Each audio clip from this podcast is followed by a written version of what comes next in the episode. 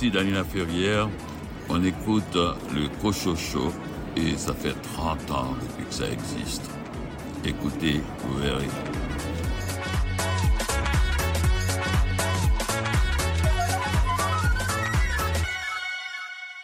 Ici René Cochot, bienvenue à votre rendez-vous littéraire. Toujours aussi heureux de partager avec vous ces deux heures consacrées à la littérature québécoise. Au sommet cette semaine, entrevue avec Anne Fleischmann à propos de son roman Mon père ne m'a jamais dit pourquoi il était mort, paru chez Glénat Québec. Caroline Loranger présente le numéro 154 de XYZ, la revue de la nouvelle. Hélène de Varenne présente son album jeunesse Où vas-tu Emma, paru chez les éditions Bouton d'Or Acadie. Raphaël Béadan, tu nous parles d'un livre d'une autrice euh, de Sherbrooke. Cette semaine, je me suis attaquée au tome 2 de la série Sous le ciel de Tessila de Mylène Gilbert-Dumas. C'est La conjuration des agneaux et il est publié chez Flammarion Québec. Florence Aubé, quel roman a retenu ton attention?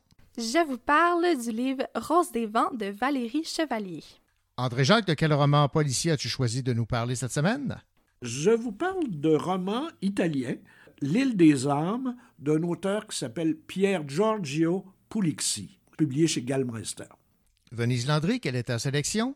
Oui, j'ai choisi Sombre et la nuit de Brigitte Henkens aux éditions Boréal. Louis Gosselin, tu as opté pour quel roman? Un roman policier qui s'appelle La constellation du chat, une enquête de Bono et la mouche de J.L. Blanchard, c'est aux éditions Fides. Et finalement, Léonie Boudreau de la librairie Les Deux Sœurs. De quel album vas-tu nous parler? Cette semaine, je vous parle de Si tu pleures comme une fontaine de Noémie Vola, publié chez Monsieur Ed. Bienvenue au Cocho Show.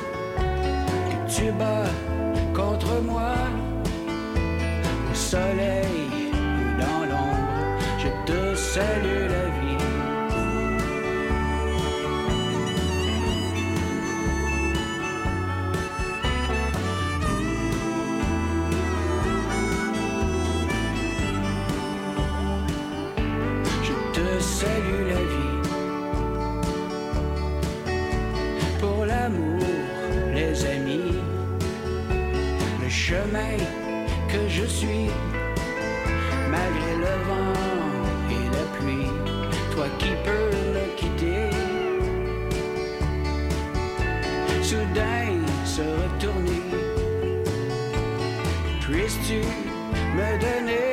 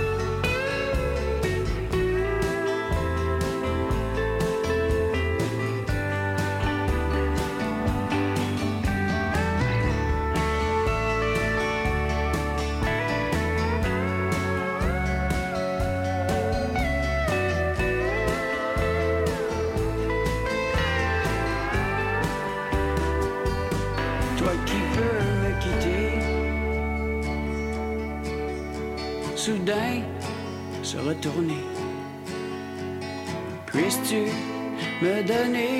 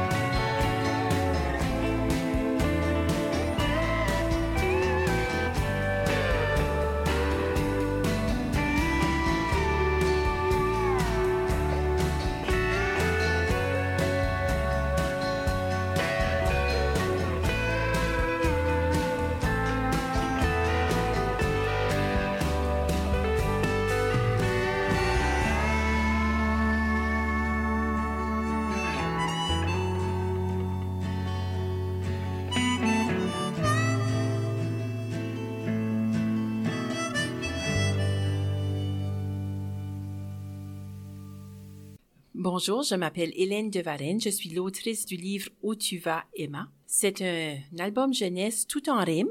Le papa se demande où elle va, Emma. Alors, à chaque deux pages, on dit Emma, Emma, où tu vas? Quand la lune monte sur le toit et que tu rêves en pyjama. Et quand on tourne la page, il y a un rêve farfelu, toujours en rime.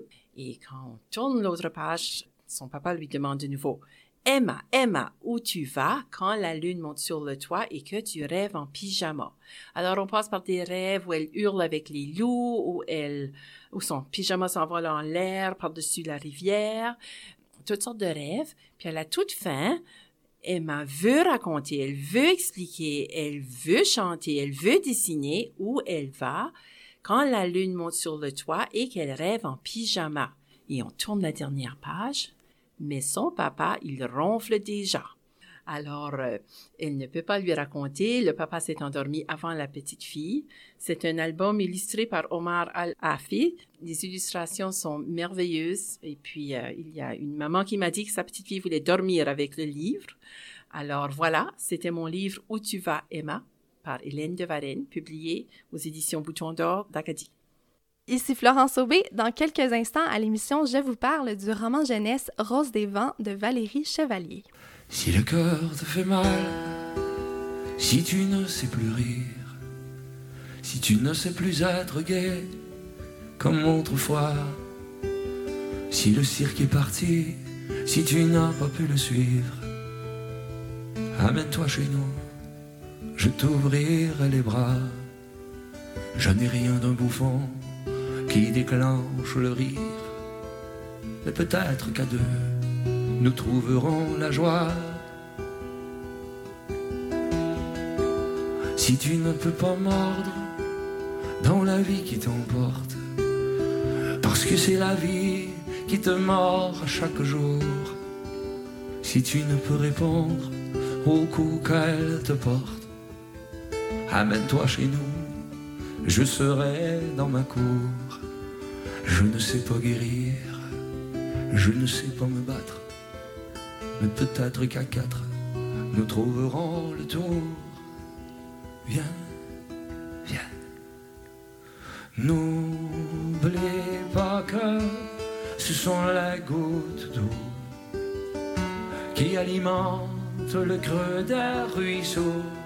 Si les ruisseaux savent trouver la mer, Peut-être trouverons-nous la lumière.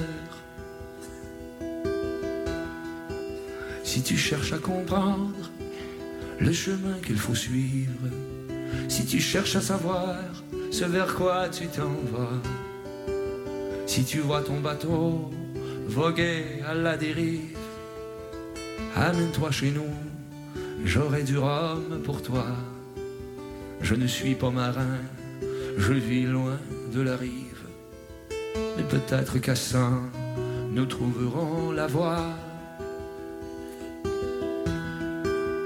Si tu t'interroges sur le secret des choses, si devant l'inconnu tu ne sais que penser, si on ne répond pas aux questions que tu poses, amène-toi chez nous, je saurai t'écouter. La vérité m'échappe, je ne sais pas grand-chose, mais peut-être qu'à mille, nous saurons la trouver. Viens, viens. N'oublie pas que ce sont les gouttes d'eau qui alimentent le creux des ruisseaux. Si les ruisseaux savent trouver la mer, Peut-être trouverons-nous la lumière.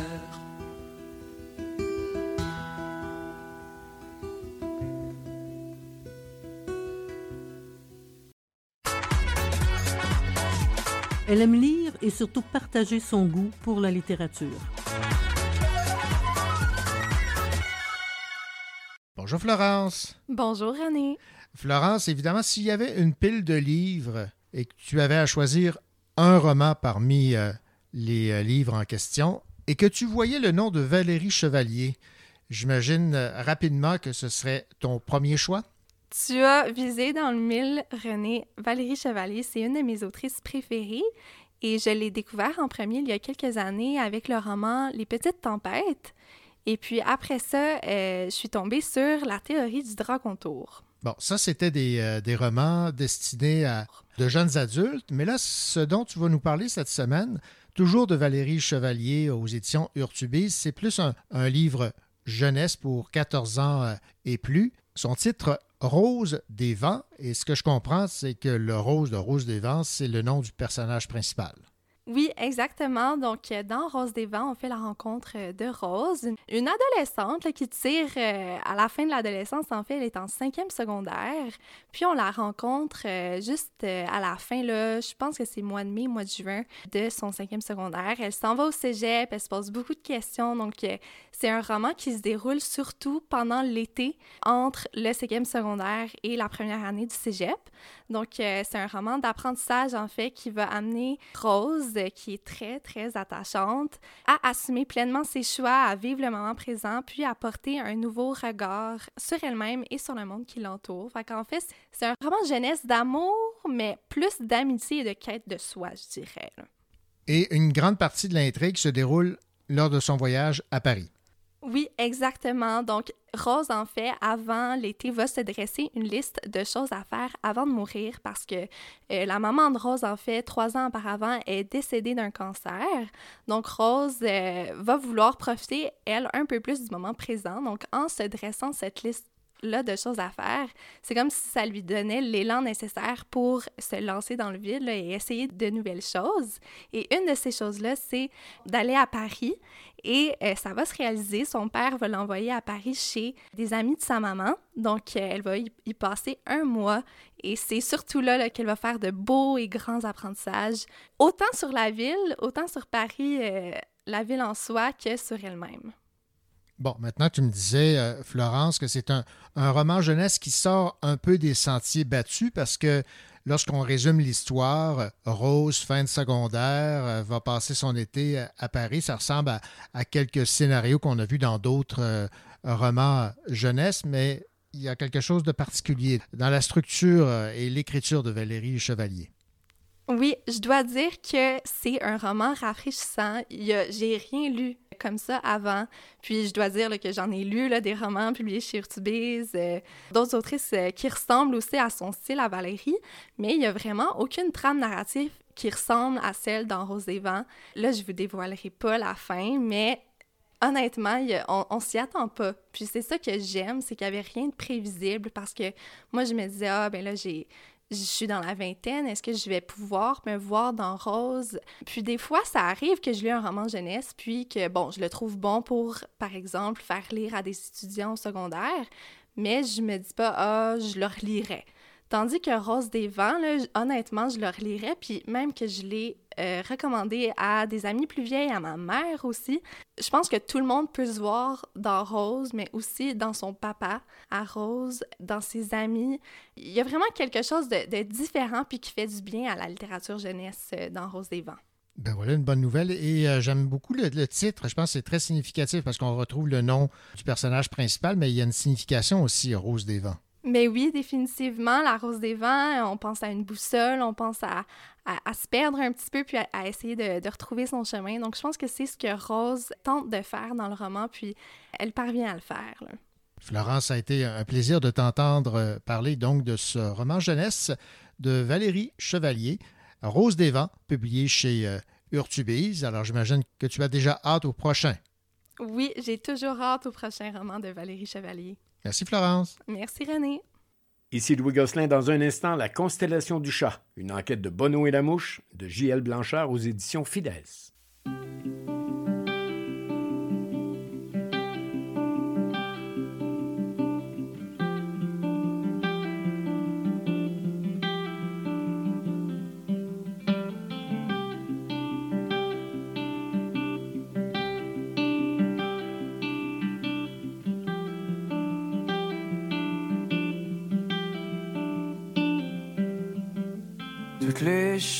J'aurais dû écrire sont collées à ma peau.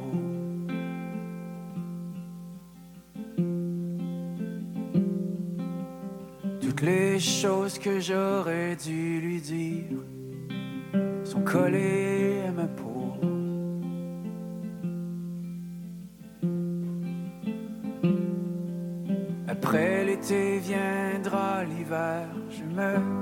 Cale dans ses eaux claires.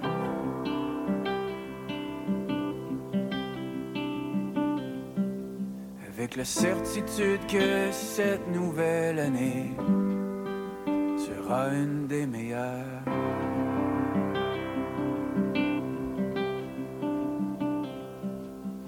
Un corps fatigué, frère,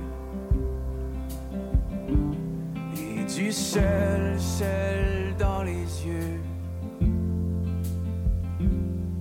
Et là j'évapore la mer, car c'est tout ce que j'ai trouvé mieux. Après l'été viendra l'hiver, je me cale dans ces eaux claires.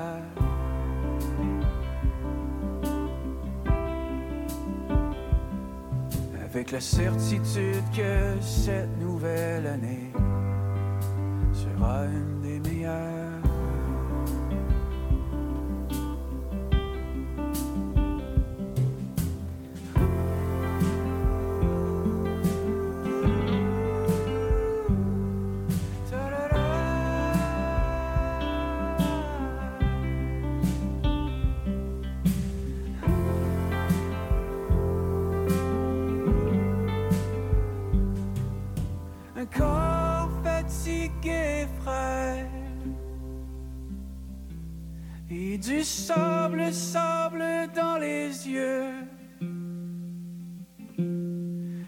je balayerai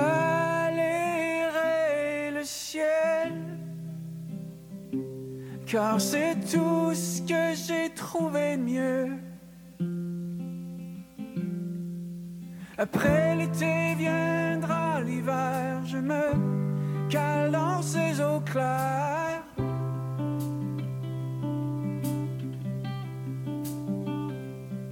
Avec la certitude que cette nouvelle année sera une des meilleures.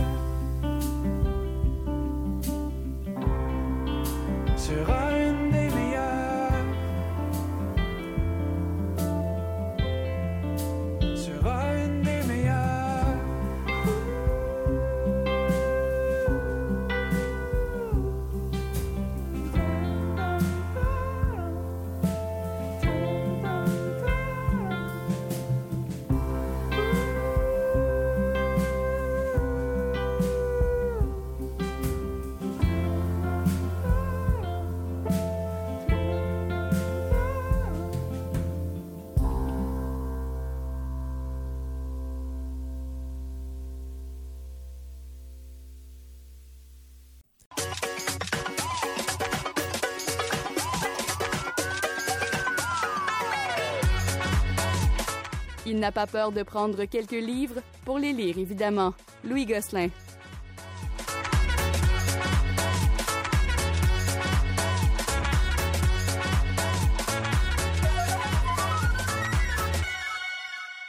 Bonjour Louis. Bonjour René. Le silence des pélicans et euh, Les eaux de la Méduse sont deux livres dont tu nous as parlé Mhm. et euh, évidemment tu nous avais fait des critiques euh, élogieuses de cette plume de Giel Blanchard qui nous a fait connaître les enquêteurs Bonneau et Lamouche. C'est publié aux éditions Fides et voilà qu'il est de retour avec le titre suivant La constellation du chat. Tu avais adoré les deux précédents. As-tu éprouvé autant de plaisir à retrouver Bono et la mouche? Absolument, absolument. Cette fois, euh, Bono, c'est un enquêteur bourru, maladroit, puis son adjoint, la mouche, qui est un jeune fougueux qui sait pas comment flatter son patron, mais il réussit toujours à trouver les bons mots pour que le Bono se sente très, très important. Elle a dit, J'ai tout appris de vous, monsieur. Euh, c'est, c'est très, très bon. Et euh, donc, cette fois, ils enquêtent sur le meurtre d'un politicien dont la voiture a explosé. Puis quelques jours plus tard, il y a un autre meurtre, puis un autre. Puis est-ce qu'on a affaire à un terroriste, un tueur en série? C'est la question et la quête des inspecteurs dans, dans cette enquête. L'action se passe à Montréal et sur la rive sud de Montréal. Blanchard avait obtenu le prix Jacques Mailly à Saint-Pacôme pour Le silence des pélicans, d'ailleurs. Ouais. C'est dans la même lignée. Si vous avez eu la chance de lire les deux premiers, vous allez retrouver les mêmes types de personnages. On les connaît, on les reconnaît. Ça fait une belle paire d'inspecteurs. Vraiment, c'est bien campé. Et euh, sur la quatrième de couverture, on nous parle d'une enquête explosive sur fond d'humour et de satire sociale. Et je pense que les mots sont très bien trouvés parce que c'est ça, Bono et la mouche, le sérieux et la rigueur d'une enquête policière, mais avec des mots d'humour qui viennent alléger le contexte. Vous aurez beaucoup de plaisir d'ailleurs à lire les rapports de Bono qui tape sur sa vieille machine. Oui. Et les temps de verbe, euh, c'est des tournures de phrases très compliquées, des temps de verbe qui n'ont pas de bon sens. Il raconte comme une histoire au lieu d'être un rapport de police. Fait que c'est facile d'imaginer le supérieur qui lit cette espèce de Un peu rapport-là. exaspéré. Un peu exaspéré. Mon Dieu, il aurait dû me le dire plutôt que me l'écrire. Ça n'a pas de bon sens. Euh, J'aime beaucoup ce style qui est différent des romans policiers américains. Oui. Euh, oui, les intrigues se tiennent comme des grands romans policiers. Je ne veux pas dire que c'est un petit roman policier, loin de là, mais comme un roman policier qu'on lit habituellement. Alors, les intrigues sont bonnes, mais il y a toujours cette petite pointe d'humour, même quand il arrive un meurtre.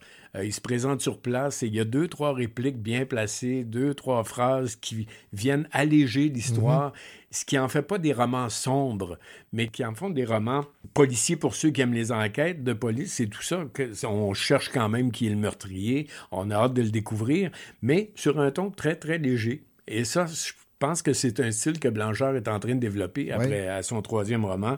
Et je pense qu'il est dans la très bonne direction. Il apporte aussi des références connues des gens de ma génération, comme Perry Mason, par exemple, le Oui. célèbre avocat. Oui. Et là, il dit à la mouche, t'as pas connu Perry Mason. Puis la mouche, absolument pas. Il fait une recherche sur Google pour savoir c'est qui cette affaire-là.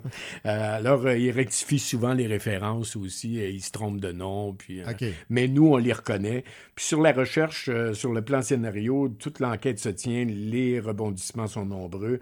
On se plaît à trouver le coupable. Puis dans ce cas-ci, le mobile du crime. Alors vous allez vraiment, si vous aimez les romans policiers, et c'est, je dirais, une lecture d'été, c'est beaucoup plus léger. C'est pas un roman noir. C'est c'est quelque chose que vous allez aimer, je pense. Ben, c'est important, évidemment, pour chaque auteur de se démarquer de par son style, parce que des romans policiers, ils s'en publient euh, à la tonne. Exactement. Il faut, faut réussir à se démarquer. là. Souvent, c'est un personnage. Ouais. Souvent, c'est une façon d'écrire. Souvent, c'est une, euh, c'est d'aller chercher le coupable. Ou d'autres fois, c'est le coupable qu'on connaît dès le début, puis on voit son cheminement Ouais. un peu à travers, Colombo, là. à travers le meurtre. C'est ça.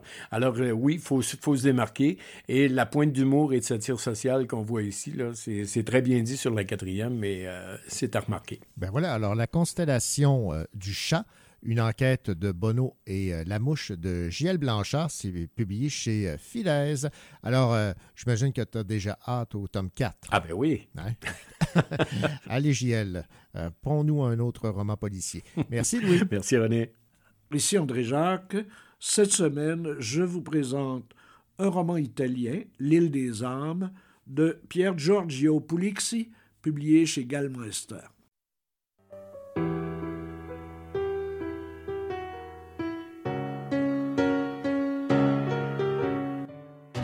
Maman, j'ai peur, je me suis perdu. J'y vois plus clair, je n'en peux plus. Tout est austère, tout est tordu. Demande à papa, il m'a vu. Maman, hier j'étais sans but. J'errais le soir, j'avais trop bu. Demande à papa qui l'eût cru. Je suis sans mots, je suis perdu. Je tente d'avancer, j'ai peur de tout briser, je suis dans l'amertume. J'ai l'impression, malgré mes efforts, que je m'enfonce dans le bitume. Ma vie n'a pas de sens, je veux pas finir confiné dans la brume. Maman, j'ai peur, je n'en peux plus. Quand je me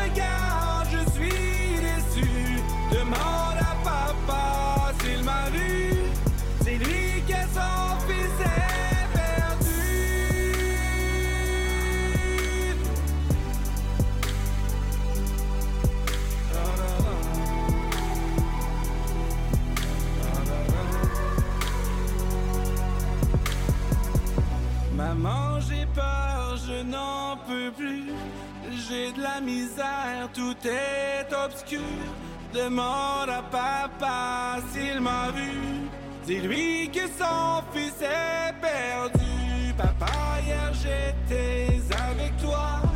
On a bien ri et veillé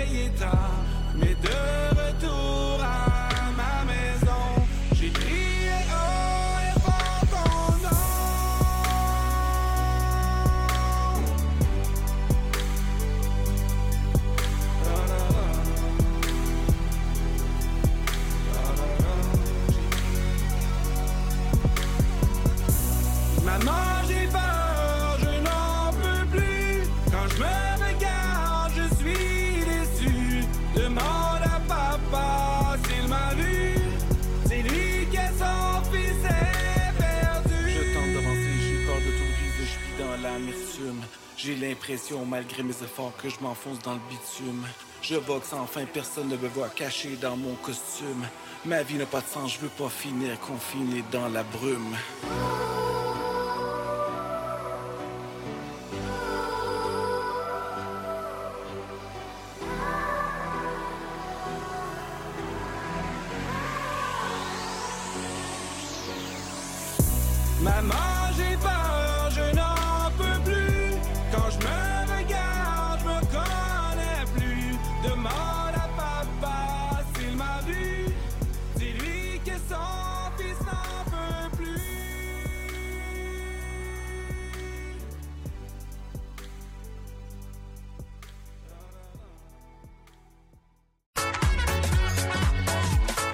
Ici Danila Ferrière, on écoute le Cochocho.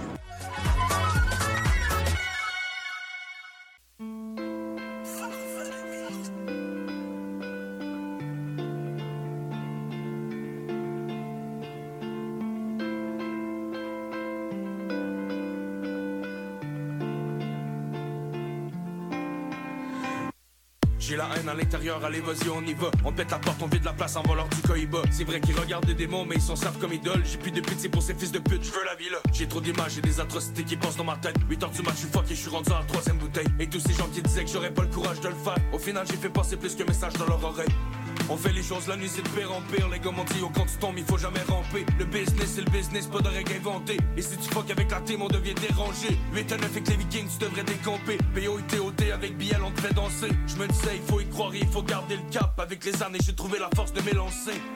Et c'est fou comme le temps change, et des gars gros pour sa dose, ils pourraient braquer ton change. Et des gars, ils prennent la porte et d'autres sont piqués dans. J'ai tant perdu dans la drogue, même des amis d'enfance.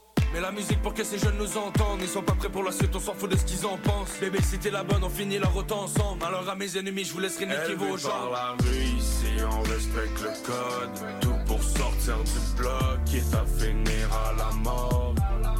Élevé par la rue, faut qu'à c'est un must. Faut pas finir au poste, en personne que je trosse. Élevé par la rue, ici on respecte le code. Tout pour sortir du bloc, quitte à finir à la mort. Élevé par la rue, faut qu'à chante, c'est un must.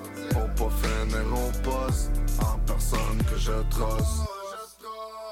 J'ai perdu des principes pour une question de profit. C'est la rue qui insiste, elle veut que j'en profite. Au-delà des lois, j'ai encore mes mots. Intaqué à l'aise dans le réseau. Pour une fois, je suis heureux du résultat. On m'a rien montré, j'ai appris sur le tas. Quand on sac petit et ne l'oublie pas, ici c'est toujours chaud, peu importe le climat. Quand c'est pour la rue, je suis partant. Pour sauver mon corps, je suis impatient. Je peux apprendre, mais j'accepte pas les perdants. Ah oui, j'avance, mais j'attends pas les restants. Je protège ma zone, 9 mm sur la hanche, je navigue dans le sombre. Les raccourcis nous rallongent. Je vais partir après ma mission. Le bandit dans le bendo, ça bouge toute la semaine. Repense deux fois si ça en vaut la peine. Maman va avoir de la peine. Fiston, y'a fini au par peine. la rue, ici on respecte le code. Tout pour sortir du bloc, quitte à finir à la mort. Élevé par la rue, faut qu'à chante, c'est un must. Faut pas finir au poste, en personne que je trosse. Élevé par la rue, ici on respecte le code. Tout pour sortir du bloc, quitte à finir à la mort. Élevé par la rue, faut qu'à c'est un must. Faut pas finir au poste, en personne que je trosse.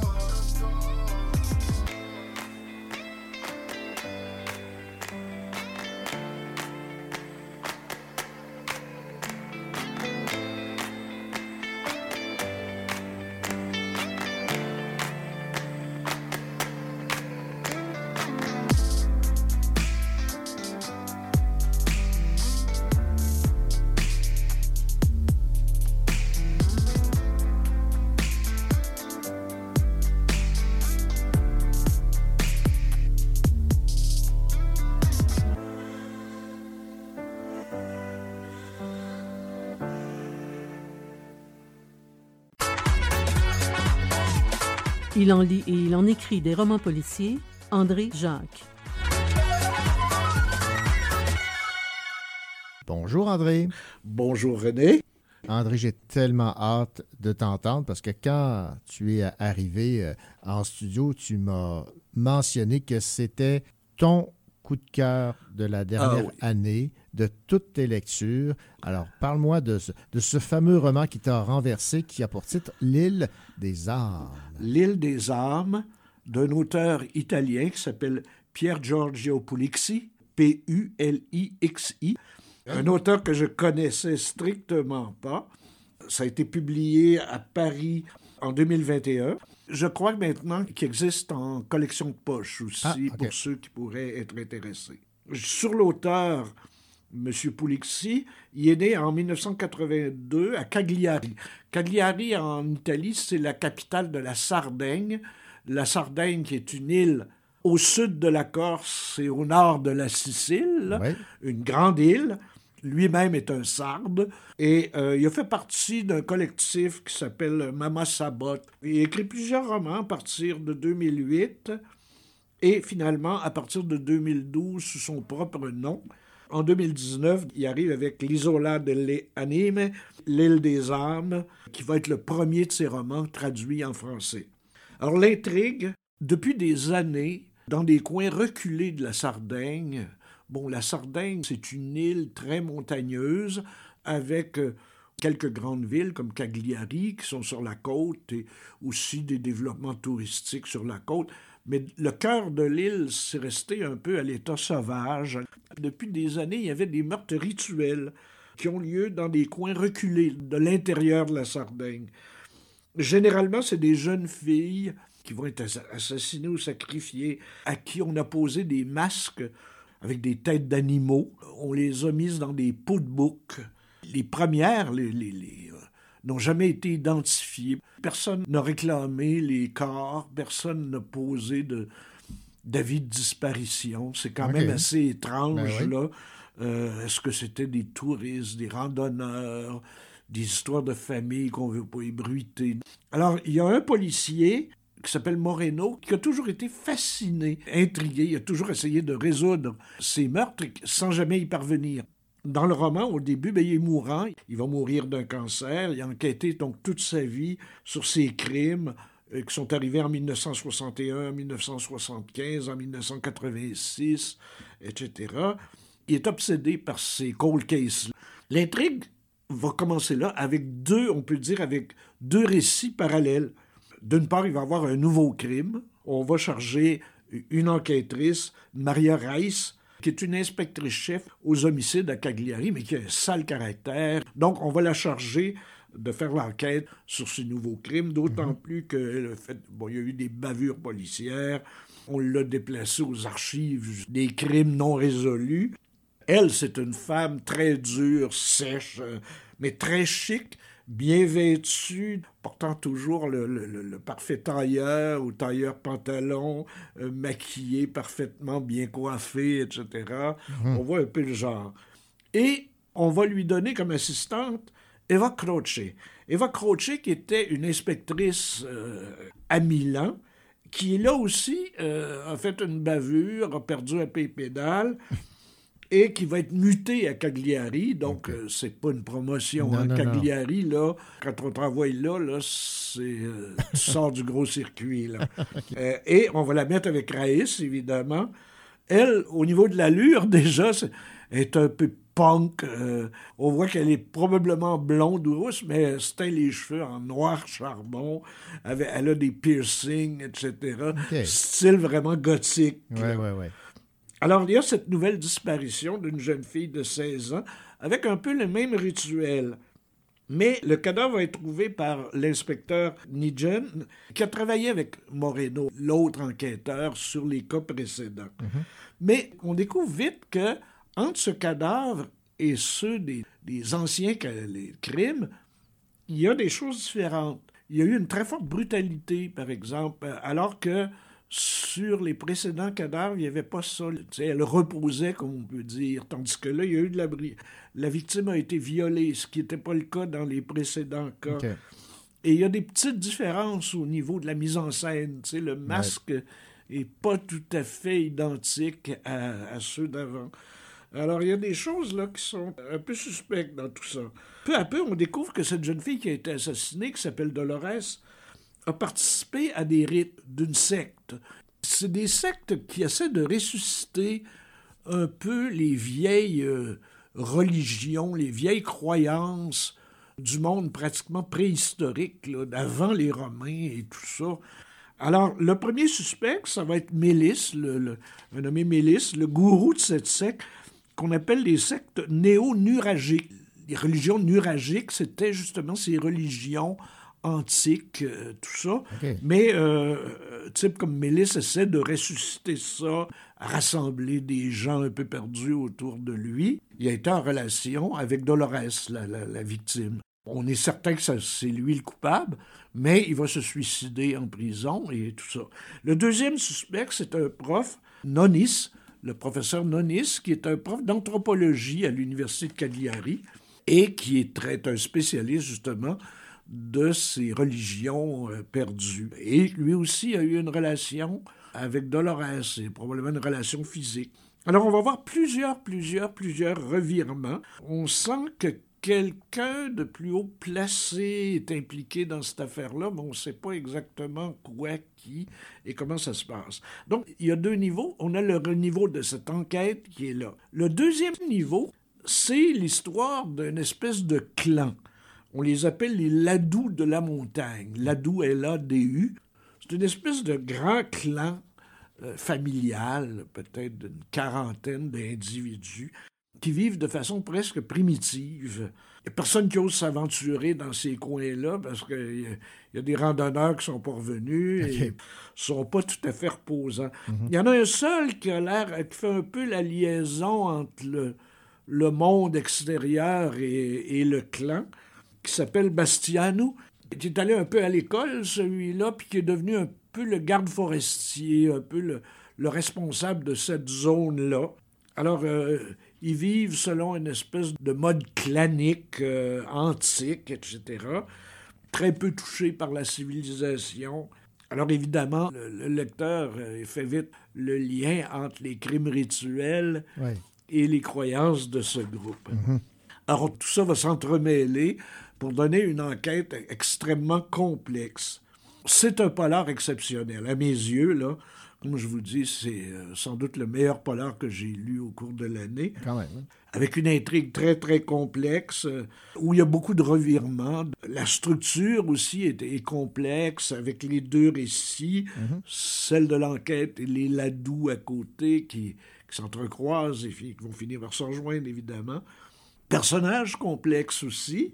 Les deux enquêtrices, aussi différentes que possible, là, mais assez semblables aussi, tu sais. Malgré le- le- les chocs qui produisent des étincelles à certains moments, on sent qu'il il s'établit assez vite une complicité entre les deux. Les deux ont été marqués par un passé qu'on va découvrir peu à peu.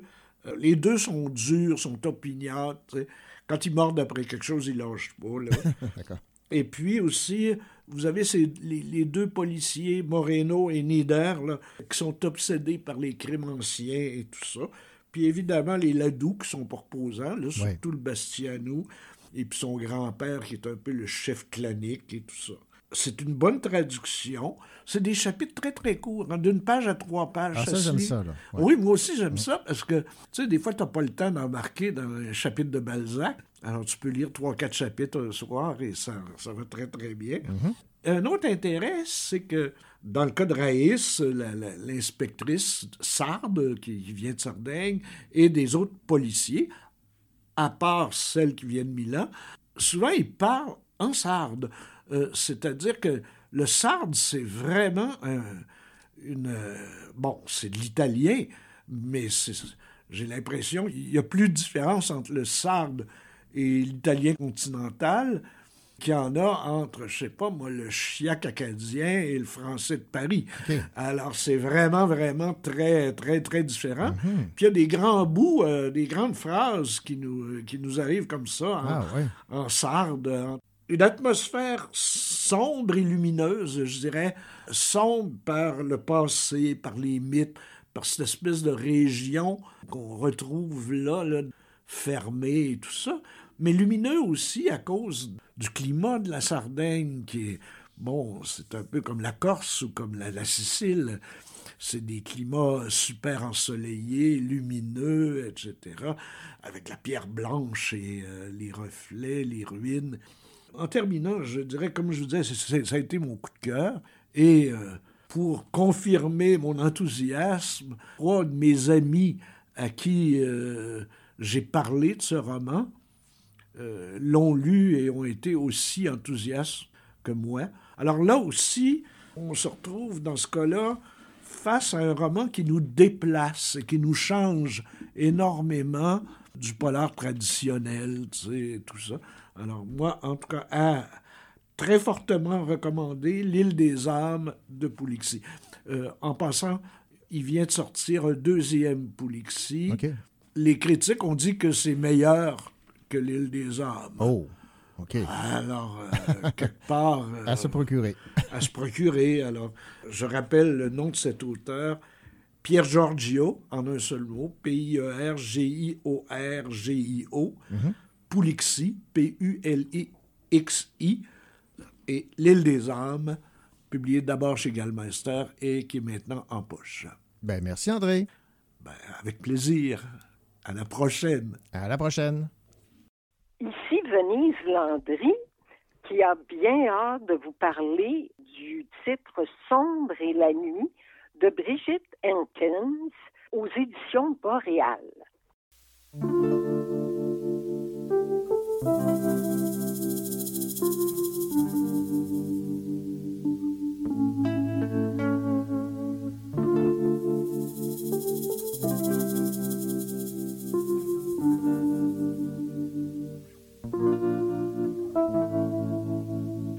me v'là, arrivé à Montréal après 15 heures de bosse, 3 juin, puis un heure et demie d'escale.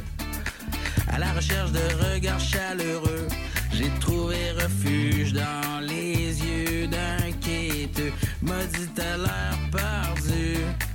J'ai dit ben toi mon gars t'as jamais si bien vu, mais je me lance dans l'inconnu sur l'asphalte, les pieds nus. Parti sur un coup de tête, tout l'hiver j'ai gratté la glace sur la fenêtre pour laisser entrer l'été.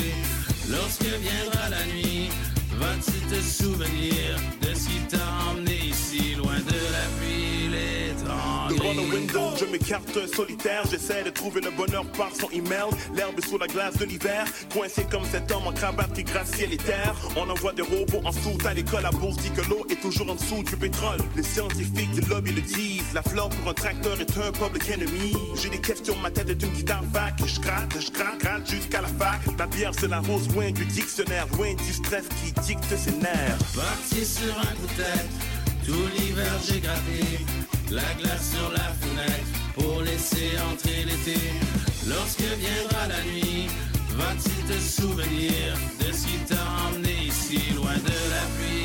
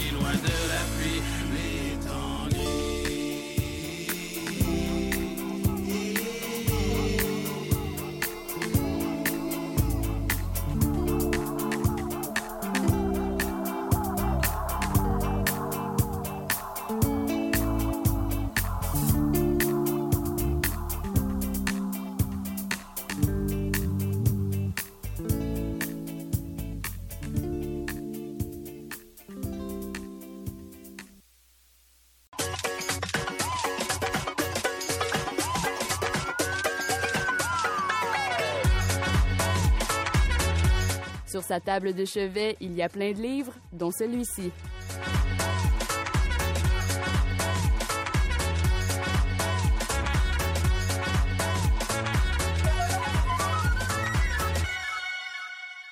Bonjour Venise. Bonjour René. Venise, la nuit, est-ce qu'elle t'inspire? M'inspire à faire de beaux rêves. On va s'intéresser à, à, la nuit, mais euh, vu par euh, la metteur en scène Brigitte Hankins qui signe aux éditions du Boréal le roman Sombre et la nuit. Alors, euh, qu'as-tu à dire sur ce livre de cette metteur en scène bien connue de Montréal? voulais mieux la connaître. Sur Facebook, je la voyais aller, je lisais euh, qu'est-ce que elle avait à dire de la vie. Je sais qu'elle est metteur en scène, elle est poète aussi. Puis quand je sais que quelqu'un a déjà euh, commis quelques livres de poésie, moi, c'est une belle carte d'entrée. Non pas que je suis une amatrice de poésie à tout casser, là, mais j'aime la prose plus poétique, là. Je trouve que ça donne un cachet.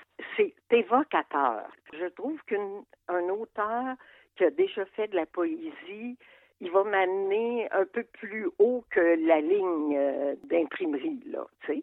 Alors, euh, c'est pour ça que j'ai voulu euh, fouiller ce livre. Et quand on le feuillait, on s'aperçoit rapidement que parfois des pages, c'est trois lignes, D'autres fois, c'est vraiment une page et demie pas mal assez pleine. D'autres fois, une phrase. Alors, ça varie beaucoup, le rythme varie beaucoup, c'est morcelé. Parfois, ça me fait peur.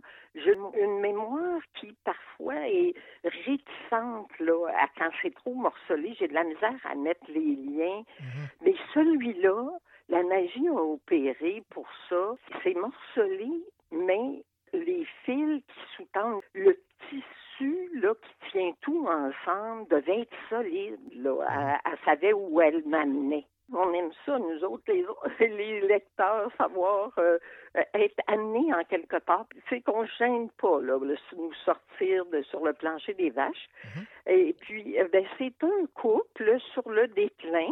Elle est jeune, il est beaucoup plus âgé qu'elle, puis ils ont étudié ensemble. Et puis, euh, à la fameuse l'université expérimentale Vincennes. Le couple fréquente cette euh, université. Euh, c'était beaucoup de la philosophie, mais eux sont, euh, dans la réalité, c'était très philosophique, une université plus spécialité philosophique, mais dans le livre, ils parlent surtout de la psychiatrie, la psychanalyse. Eux, ces deux-là, étudient plutôt cette matière. Puis comme lui est plus âgé que, qu'elle, l'étudiante, le fait qu'il s'intéresse à elle, puis lui, il est très populaire, il s'intéresse à elle, ça l'a tout de suite flatté son ego, puis elle est devenue, euh, je dirais pas sa conjointe, mais sa sujette, là, son sujet, elle devient euh, docile. Le mot est, est bien employé, le docile. Bon, c'est un peu surprenant.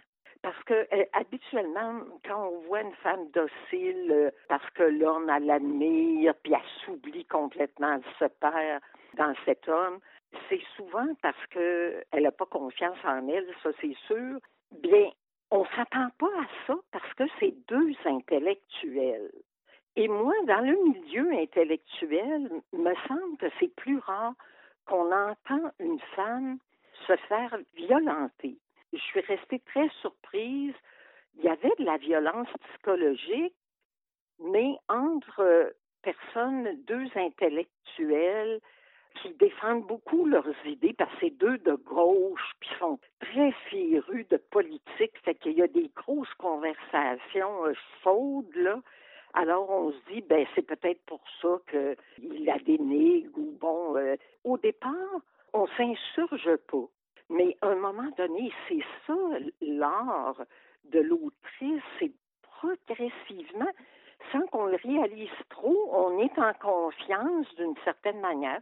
On veut mieux connaître ce couple-là qui, euh, ça commence, c'est la déchéance, surtout de son côté à lui, il est, il est alcoolique et il se laisse aller beaucoup. Alors, on veut savoir comment ça se fait qu'ils en sont rendus là. Je me pose encore la question comment ça se fait que cette femme-là est assez soumise pour rester là et de ne pas prendre les jambes à son cou? Tout le long, je me suis dit, je vais avoir une réponse, moi, là, à cette question-là. Et en fin de compte, j'en ai pas eu. Parfois, il y a des livres qui nous restent en tête parce que ce sont des réponses claires, nettes et précises, puis on fait avec le reste de notre vie. Mais là, c'est une question que je me pose et je me la pose encore. Comment cette femme-là a pu laisser faire ça? J'ai écouté des entrevues pour mieux comprendre. Quand j'ai pas de réponse, moi je cherche.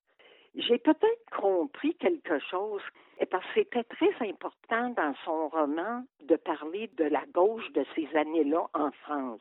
Comment il était aussi un peu arriéré dans la manière, excusez le mot, là, il n'y en a pas d'autre qui me vient, mais dans la manière de traiter la femme, qu'elle n'avait pas sa place. Et puis, elle voulait vraiment montrer ça. Et j'ai vu que pour elle, le parallèle était très important. La déchéance, à un moment donné, la gauche, ça marche plus du tout, plus rien ne fonctionne comme il, il pensait c'est plus aussi populaire. Les manifestations ont plus d'effet ou ils se sentent impuissants finalement. Et euh, c'est ça pour, euh, pour la gauche. Puis on dirait que la relation, elle l'a voulu en parallèle. La relation était comme ce côté politique de la gauche. À la longue, avec le temps, tout s'est désagrégé, est devenu euh, une, des une relation qui devient comme une loque alors, euh, c'est cette histoire-là, puis elle nous déprime pas parce qu'elle a une manière de dire les choses.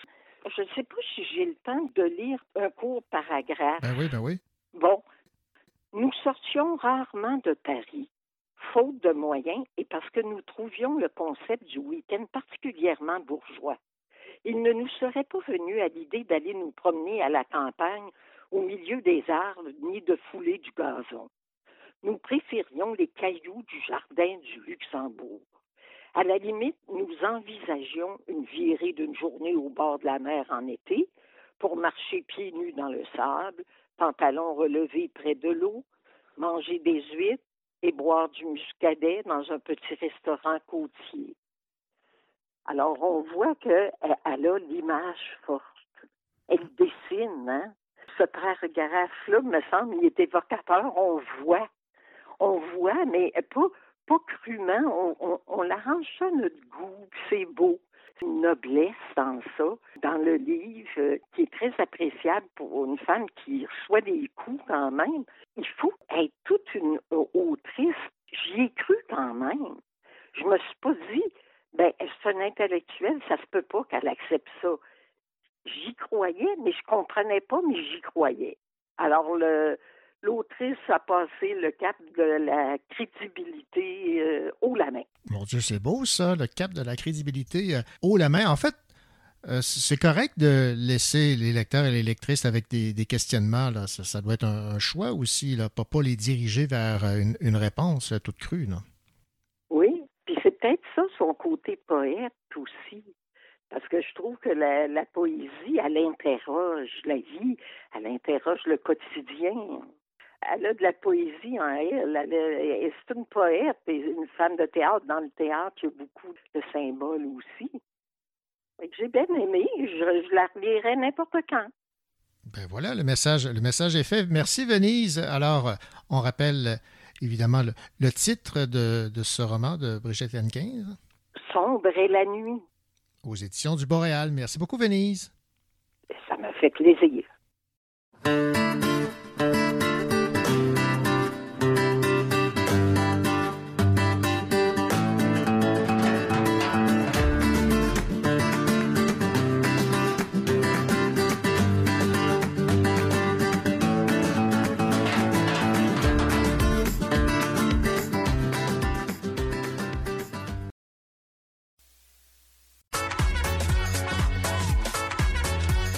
Voici la deuxième heure du Cochocho. Au sommaire de cette deuxième partie d'émission, une entrevue avec Anne Fleischmann à propos de son roman Mon père ne m'a jamais dit pourquoi il était mort chez Glénat Québec. Caroline Loranger présente le numéro 154 de XYZ, la revue de la nouvelle. Raphaël Béadan, tu nous parles d'un roman écrit par une auteure de Sherbrooke. Cette semaine, je me suis attaquée au tome 2 de la série Sous le ciel de Tessila de Mylène Gilbert-Dumas. C'est La conjuration des agneaux et il est publié chez Flammarion Québec. Et Léonie Boudreau de la librairie Les Deux Sœurs, de quel album vas-tu nous parler? Cette semaine, je vous parle de Si tu pleures comme une fontaine de Noémie Vola, publié chez Monsieur Ed. Bonne deuxième heure.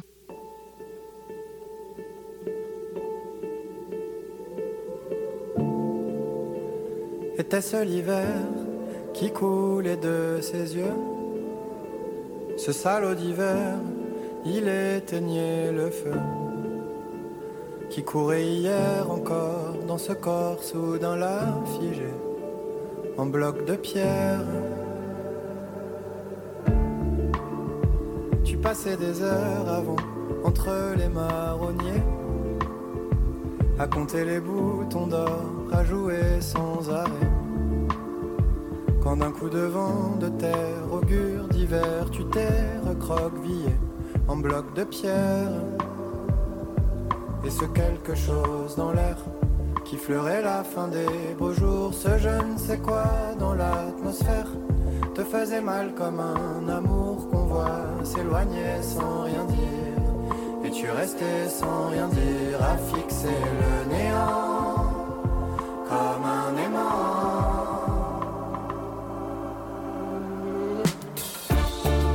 Et c'était pas des journées joyeuses, et c'était pas fait pour aller mieux. Toi t'étais pas encore amoureuse,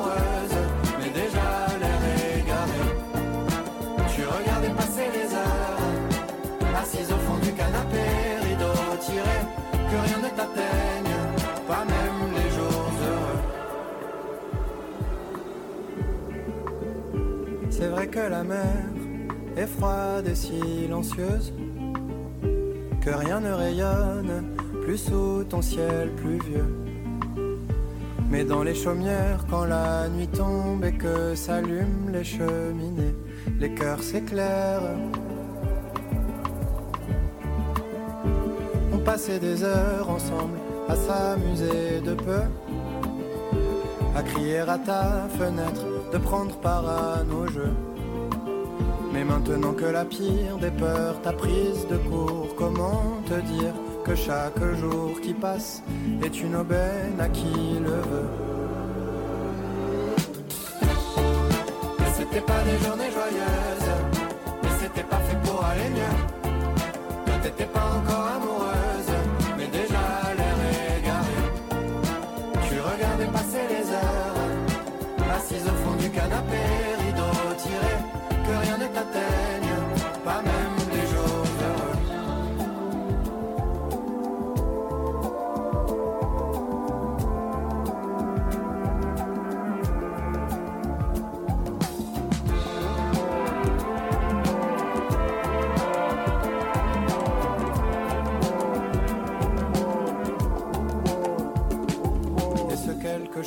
dans l'air qui fleurait la fin des beaux jours, ce je ne sais quoi dans l'atmosphère?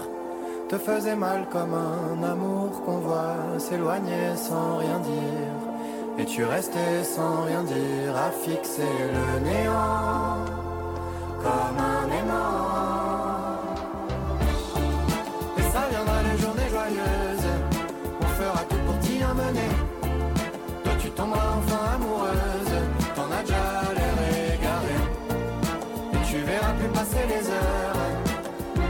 heures, à t'évader vent dans le dos, cheveux lâchés, que rien ne t'atteigne,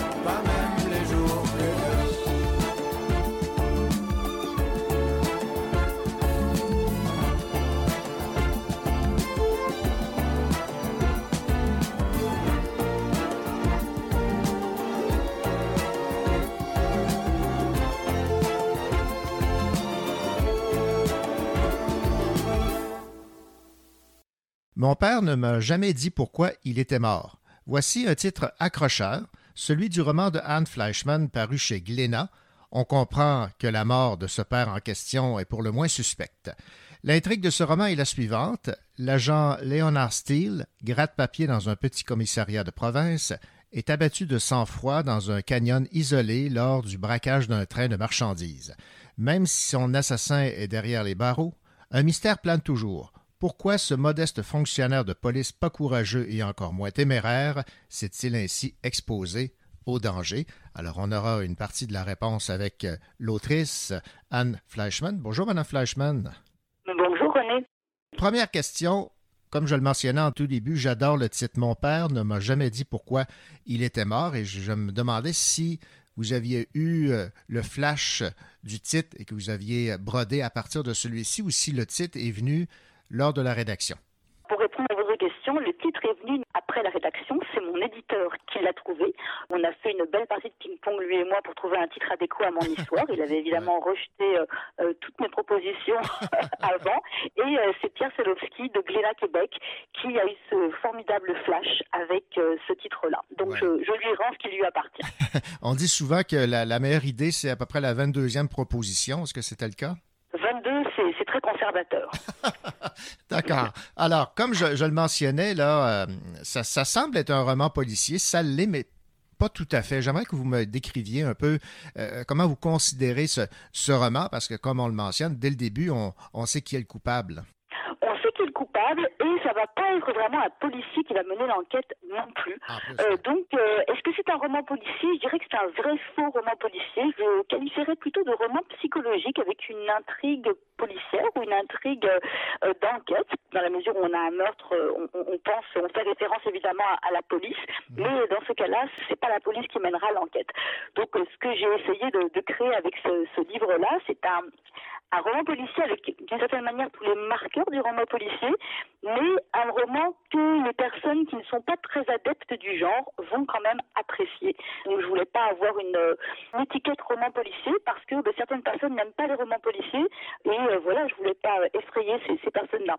De l'autre côté, je pense que les amateurs de polar vont s'y reconnaître aussi, euh, car le but du jeu est quand même de savoir euh, qu'est-ce qui s'est passé et j'espère qu'ils vont se creuser la cervelle pendant euh, les 270 pages du livre. Ce que j'ai aimé, c'est que l'intrigue ne tourne pas autour de qui a tué, mais qu'est allé faire l'agent Léonard Steele dans cette galère?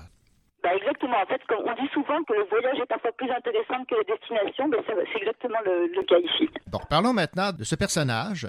Jean-Jacques Rousseau, déjà, c'est original. Ce n'est pas un enquêteur, ce n'est pas un policier.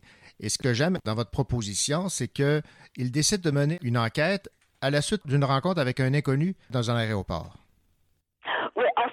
Je dirais que c'est pas totalement un inconnu. Ils se connaissent, ces deux-là, ils sont des amis, mais de, de courte date, on va dire. Ouais. Et donc, c'est ce, ce, cette personne qui va lui raconter sa vie. Alors, moi, ce que j'aime travailler dans un roman, c'est les relations euh, psychologiques, les relations euh, humaines et, euh, et, la psychologie derrière les, les personnages. J'essaie de, de, créer des personnages qui sont le plus attachants possible et qui sont riches, en fait, à, à plus d'un niveau. Jean-Jacques Rousseau, lui, ben, c'est particulier. C'est, là, je vends pas du tout la mèche, c'est pas du tout un enquêteur, mais c'est un gynécologue à la retraite. Euh, c'est un monsieur qui a plus de 70 ans, il est montréalais, il est d'origine haïtienne, il s'appelle Jean-Jacques Rousseau parce que ses parents avaient un, un certain humour, donc lui, c'est le docteur Rousseau, et, et ses parents l'ont appelé Jean-Jacques. C'est une personne que j'aime beaucoup, que j'avais créée lors d'un précédent roman, que j'ai réutilisé ici. Pourquoi est-ce qu'il est intéressant pour moi de travailler avec euh, cette personne-là? C'est parce que, bien, moi j'aime beaucoup travailler avec des personnages qui sont très différents de moi. Je, je fais un petit clin d'œil à, à Dany évidemment, qui lui, qui, dit qu'elle est, est, un écrivain japonais, moi je me dis que je ah, peux oui, être un gynécologue noir de 70 ans, ce que je ne suis pas. Rien ne m'empêche de travailler avec cet individu-là, parce qu'il est évidemment différent de moi, par définition, mais euh, je trouve qu'on peut travailler l'universalité des personnages, des relations entre les gens. En tout cas, en ce qui me concerne, je trouve que c'est plus facile quasiment de travailler cette universalité-là avec des gens qui ne nous ressemblent pas. Ça peut paraître un petit peu paradoxal et je ne sais pas si je réponds entièrement euh, à votre question. Ben oui, ben ça, ça, me va comme réponse. Ce que je remarque aussi, c'est que, ou j'ose m'avancer, vous habitez tous vos personnages. Oui, absolument. C'est-à-dire que les jeunes, les moins jeunes, les femmes, les hommes, les vieux, les méchants, les gentils, absolument, il y a de nous. Enfin, je pense que je pense pouvoir parler euh, au nom de tous les auteurs finalement. On habite tous les personnages et on va chercher, en tout cas, je vais chercher les sentiments qui sont très très forts dans ma propre expérience. Moi, j'aime beaucoup travailler avec des sentiments qui sont complexes, pas qu'ils sont si complexes que ça, mais disons que aller au-delà de euh, l'amour, euh, l'amitié, la haine, la rage, d'aller dans des relations et dans des sentiments un petit peu plus complexes. J'aime beaucoup travailler, mettons, avec la culpabilité, par exemple, avec euh, le regret, avec la, la, jalousie, en tout cas toutes sortes de sentiments qui sont un, un tout petit peu plus plus fins, on va dire. Et je vais chercher évidemment dans ma propre expérience et dans mon propre ressenti, même physique, et voilà, et je m'amuse énormément avec ça. Bon, revenons sur Jean-Jacques Rousseau, personnage qui, d'apparence, est très sympathique, mais euh, euh, il y a quand même certains démons qui remontent à la surface. Absolument, absolument. Jean-Jacques Rousseau, euh, ça n'empêche pas d'être sympathique d'avoir des démons, mais il n'est pas si lisse que ça. Effectivement, et cette histoire qu'il va creuser un peu malgré lui finalement pour retrouver non pas le meurtrier du père de son ami, mais en tout cas les circonstances qui ont amené euh, à la mort euh, de cette personne-là. Il a quelques cadavres dans son placard.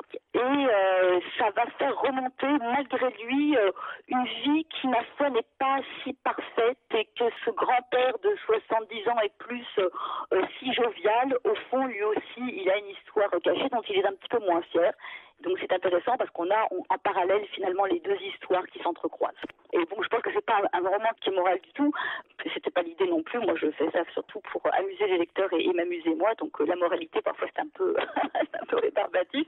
Mais je travaille aussi beaucoup avec euh, la, notion du mensonge qui va se promener un petit peu partout euh, dans le roman. Et le mensonge, avec un côté un peu positif et lumineux, ce qui peut aussi paraître paradoxal, dans une optique de se dire, au fond, toute vérité n'est pas bonne à dire, pas bonne à entendre. Et parfois, mais les vieux démons cachés, on est peut-être mieux de les, garder cachés. Effectivement. Alors, nous poursuivons notre entrevue avec Anne Fleischmann à propos de son roman Mon père ne m'a jamais dit pourquoi il était mort, publié chez euh, Glénat. Bon, il y a un thème euh, récurrent dans votre euh, roman, outre l'enquête sur les circonstances entourant le meurtre de Léonard Steele, c'est la relation parent-enfant, la parentalité, c'est très présent. Absolument. C'est un, thème qui me touche beaucoup et qui, je pense, touche tout le monde parce qu'on a tous au moins des parents ou au moins des figures parentales, si ce n'est des enfants quand on a des quand on a des enfants. Donc cette relation avec nos propres parents, nos propres figures parentales et éventuellement nos propres enfants et la fratrie également, ce sont des choses qui m'habitent moi et qui, je pense, habitent également les lecteurs. Je pense que c'est pour ça que le roman touche pas mal tout le monde. C'est parce qu'on vient chercher euh, dans des sentiments qui, au fond, euh, nous habitent et des questionnements qui nous qui nous habitent. Je travaille je travaille beaucoup avec le lien parental, le lien filial, mhm. tout ce qui est transmission, tout ce qui est hérédité. Euh, comment on transmet, comment on ne transmet pas, euh, l'importance des gènes là-dedans ou pas. Et euh, ça fait partie de mes thèmes de prédilection. Également, la parentalité, au niveau de la famille, aussi les relations fraternelles. Je m'amuse à déconstruire, enfin, modestement, parce que c'est quand même un, mythe énorme, mais le, le mythe d'Abel et Cain, de ces deux frères qui se détestent. Et je joue beaucoup avec ça parce qu'au fond, ce sont un peu des clichés de notre culture collective à tous. Et voilà, et je trouve qu'il est intéressant de, de travailler avec ces notions-là, les notions de non-dits familiaux également, de jalousie entre frères euh, et de, malentendus euh, également, car c'est souvent ça, euh, c'est souvent ça l'essence de la vie, les malentendus, et souvent dans une famille, c'est le cas. Et il y a l'image qu'on se fait également et de l'agent Léonard Steele et de, de, son frère, parce que le fils de Léonard Steele idolâtre son oncle, mais en bout de ligne, c'est une image qui était un peu, un peu surfaite, là. Ah, non, n'en disons pas plus. Mais c'est vrai que ça c'est aussi un classique. Ne pas aimer ses parents, c'est souvent euh, un thème aussi récurrent et qui, je pense, se promène un peu dans notre univers collectif de se dire, oh là là, j'ai pas eu le bon père, j'ai pas eu la bonne mère. Je pense que c'est pas mal un, fantasme de, de, de beaucoup d'enfants, de beaucoup de jeunes, de dire, oh là là, qu'est-ce que j'aurais été mieux avec d'autres parents. Et c'est, et c'est ce qui se passe ici. On a effectivement ce jeune homme, car il est jeune à, ce moment-là, il entend parler de son oncle et euh, il s'en fait une image tout à fait extraordinaire et d'autant plus que que son père, donc il parle de son frère, le déteste. Euh, donc oh là là, il y a plusieurs galons à ses épaulettes, hein, parce que non seulement il a l'air super sympathique, mais en plus mon père le déteste. Oh là là, c'est mon héros. Ben voilà, donc euh, ça c'est très bien exploité dans votre roman. Maintenant, j'aimerais que vous me parliez de ce choix dans votre scénario sur euh, les circonstances entourant euh, l'assassinat de l'agent Leonard Steele, un braquage de train de marchandises. C'était euh, fréquent aux États-Unis? Alors, je pense que j'ai une référence, en réfléchissant à cette question, je pense que j'ai une référence un peu inconsciente aussi au film de western et je pense au cinéma américain classique. Je voulais travailler dès le début de l'écriture de ce livre sur un train de marchandises et sur un braquage parce que bon, les lieux qui sont décrits dans le roman sont des lieux, euh, j'aime pas dire inventés, car mieux vaut dire construits, disons. Car euh, je m'inspire d'endroits qui existent effectivement et j'ai fait beaucoup de recherches euh, pour attester un petit peu de la, véracité, disons, géographique des lieux que je décris. Et autant je pense pas qu'à l'endroit auquel je pense en particulier, il y a eu des braquages, mais il y a eu toutes sortes d'aventures assez formidables qui sont liées à la construction donc de ces vieux chemins de fer au 19e siècle, notamment sur la côte ouest américaine et canadienne. Et ce lieu que j'ai en tête, et donc je ne dévoilerai pas le emplacement, eh bien, je, quand je suis allée, je me dis, mais c'est pas possible, il faut absolument qu'il y ait un braquage à cet endroit-là. Donc autant le scénario du livre a énormément changé en cours de rédaction, ce qui est tout à fait normal, autant le principe même de vouloir avoir un braquage de train était euh, central dès le départ. Dans mon imaginaire, je, voyais les Dalton et les aventures de Lucky Luke. Ah, je pense que c'est un très beau flash parce que mes méchants, sans vouloir tout dévoiler, les méchants qui attaquent le train, ils sont un peu daltonesques. Voilà. Vous êtes euh, journaliste, journaliste scientifique. Alors, pourquoi une journaliste scientifique se lance dans la rédaction d'un roman psychologique et policier? Alors, euh, je fais les communications scientifiques et du journalisme scientifique depuis fou, là, là, 25 ans. J'écris des choses très sérieuses à longueur de journée. J'interviewe des gens sérieux également. Et euh, quand je dis sérieux, je dis pas que c'est rébarbatif, c'est très intéressant.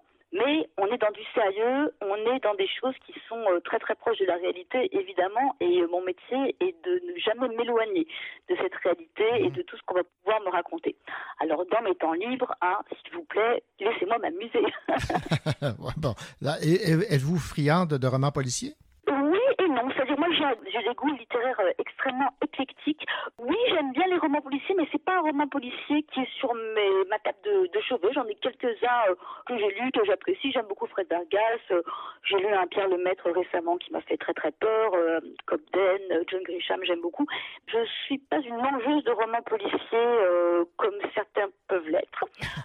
j'ai des goûts très très très variés. Je me promène entre la littérature du 19e siècle. Voilà, je raffole de Zola, Balzac. J'aime beaucoup la science-fiction également. Là, ça peut paraître tout à fait étrange. Euh, le dernier bouquin, qui vraiment, je l'ai terminé hier soir, c'est euh, Les Fous de bassin d'Anne Vert que j'avais pas lu euh, ah auparavant.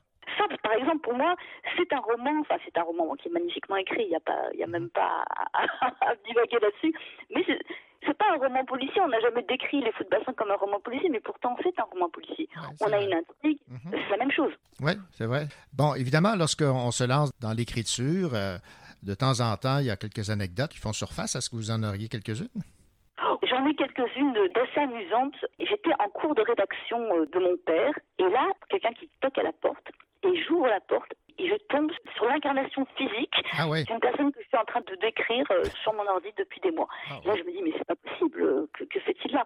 Et c'est vraiment très très drôle. Et le gars, il, faisait du porte-à-porte pour vendre de l'art un peu bon, de rue comme ça. clairement, ce, pauvre, bon, pauvre mais il n'avait pas beaucoup de sous et il était euh, un peu désespéré. Au fond, il faisait plutôt la manche de, porte à porte. Et il m'a vendu, enfin, je lui ai acheté un dessin, une peinture qui est dessinée visiblement sur une boîte de, céréales. Sur, sur d'une boîte de céréales. Mais pour moi, c'est un clin d'œil à cet homme qui est venu euh, taper chez moi. Donc ça, je trouvais ça assez formidable. Un autre truc qui, est assez amusant, mais c'était sur un c'était sur, un autre roman, c'est que j'ai changé à un moment donné le sexe d'un personnage complètement à la fin de la narration, et ça a complètement changé mon histoire. Ah et euh, voilà, je trouve ça amusant de le souligner, c'est qu'en fait, ah euh, voilà, parfois c'est des choses. Il y avait un truc qui me dérangeait un petit peu, et je vais changer son sexe, et là, paf, ça a complètement tout éclairé. Ah ben voilà. Et euh, là, vous m'aviez indiqué que un autre roman va sortir en 2023. En fait, c'est la réédition du précédent où on, retrouve euh, Jean-Jacques Rousseau, si je comprends bien. Là. Ça. En fait, c'est un petit peu euh, étrange. Je ne sais jamais si je dois dire que c'est mon quatrième roman ou mon deuxième roman réédité. en réalité, j'avais commencé, donc c'est un livre qui s'appelait, mais non, je peux donner l'ancien titre, qui s'appelait Une île dorée, euh, qui existe encore en bibliothèque, qui existe également sur les étagères des gens qui l'ont acheté, mais qui n'existe plus dans le, dans le commerce. En fait, on a récupéré les droits de mon précédent éditeur et, euh, et Glénat le réédite c'est le commencement, mais en fait, ça n'a un peu aucune importance parce que mon éditeur quand il a eu le, le manuscrit de, de mon père, qui ne s'appelait pas mon père euh, à l'époque évidemment, euh, n'avait pas lu le précédent. Donc, ça n'a- donc on n'a pas besoin de lire un avant l'autre, ils se lisent indépendamment euh, l'un de l'autre. Mais effectivement, c'est la jeunesse de la rencontre de, de personnages donc, qui sont très importants dans le livre. Et dernière question, euh, Anne Fleischmann, vous avez un lien avec la- les cantons de l'Est? Oui, oui, j'ai un lien très très fort malgré mon accent. Moi, je vis ici euh, depuis, euh, bah, je suis au Québec depuis plus de plus de 25 ans. Mais euh, comme beaucoup de gens, bah, j'ai étudié dans la belle ville de Sherbrooke. Mais fait plus qu'étudier. J'ai passé j'ai passé beaucoup de temps. J'ai fait ma maîtrise en, en environnement à l'université. On parle de la fin des années 90. Mais c'est également là que j'ai rencontré des gens avec qui j'ai des liens encore très très très très très forts et qui ont été les témoins à mon mariage. C'est là que j'ai rencontré euh, voilà, celui qui est devenu euh, mon mari, c'est là que j'ai écrit mes premiers textes. En fait, mon- ma première pige journalistique, euh, je l'ai écrit pour un, un journal local qui n'existe plus, qui s'appelle le King Wellington. Peut-être que certains s'en rappelleront. Et à l'époque, je ne savais même pas que je voulais devenir journaliste. Je ne savais même pas que je savais écrire, en gros. Mais euh, je leur avais écrit pour leur dire, oh là là, moi j'aime bien ce que vous faites, mais hum, il me semble que il y a des fautes d'orthographe, c'est pas formidablement bien écrit. Et il m'avait dit, ah, mais vous- voulez-vous euh, voulez-vous écrire pour moi mon premier article à vie C'était sur les meilleurs déjeuners de la région et je pense le deuxième, c'était sur la vie nocturne de la rue Wellington, quelque chose comme ça. C'est quand même assez amusant. Et à l'époque, j'étais, euh, j'habitais avec euh, une amie qui, qui, qui habite toujours dans, dans la région, qui elle-même se destinait à devenir journaliste scientifique. Et donc, c'est à ses côtés que j'ai appris que ce métier existait. Et, voilà. Donc, pour moi, Sherbrooke, c'est pas mal là où beaucoup de choses ont commencé. Ben voilà, ben j'aime bien ce- cette anecdote. Anne Fleischmann, ça a été euh, un plaisir de, vous avoir en entrevue. Je rappelle le titre de votre roman Mon père ne m'a jamais dit pourquoi il était mort. C'est publié euh, chez euh, Glénat Québec. Puis, ben, bonne continuité dans vos processus d'écriture de romans. Ici Léonie Boudreau de la librairie Les Deux Sœurs. Dans quelques instants, je vous parle de l'album Si tu pleures comme une fontaine de Noémie Vola.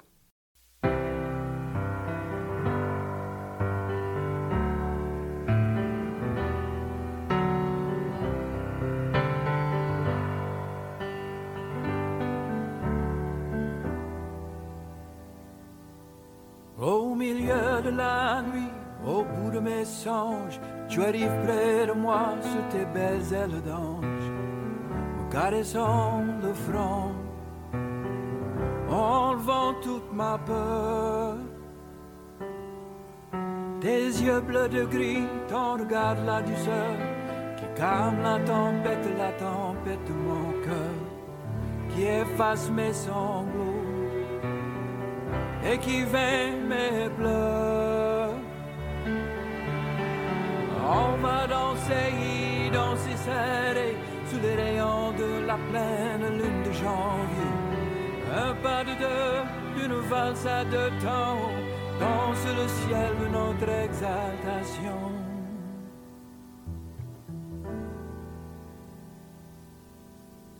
Tu es parti comme une étincelle qui brille dans mon cœur de sa flamme éternelle. Ta lumière m'éclaire, ton amour me protège. On va danser, danser serré sous les rayons de la pleine lune de janvier. Un pas de deux, une valse deux temps, danse le ciel de notre exaltation.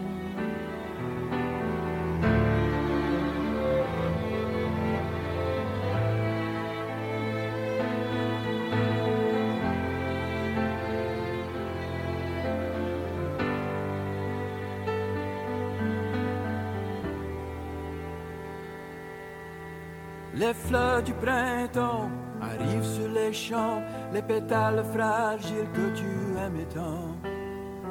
Je te garderai dans mon cœur pour toujours.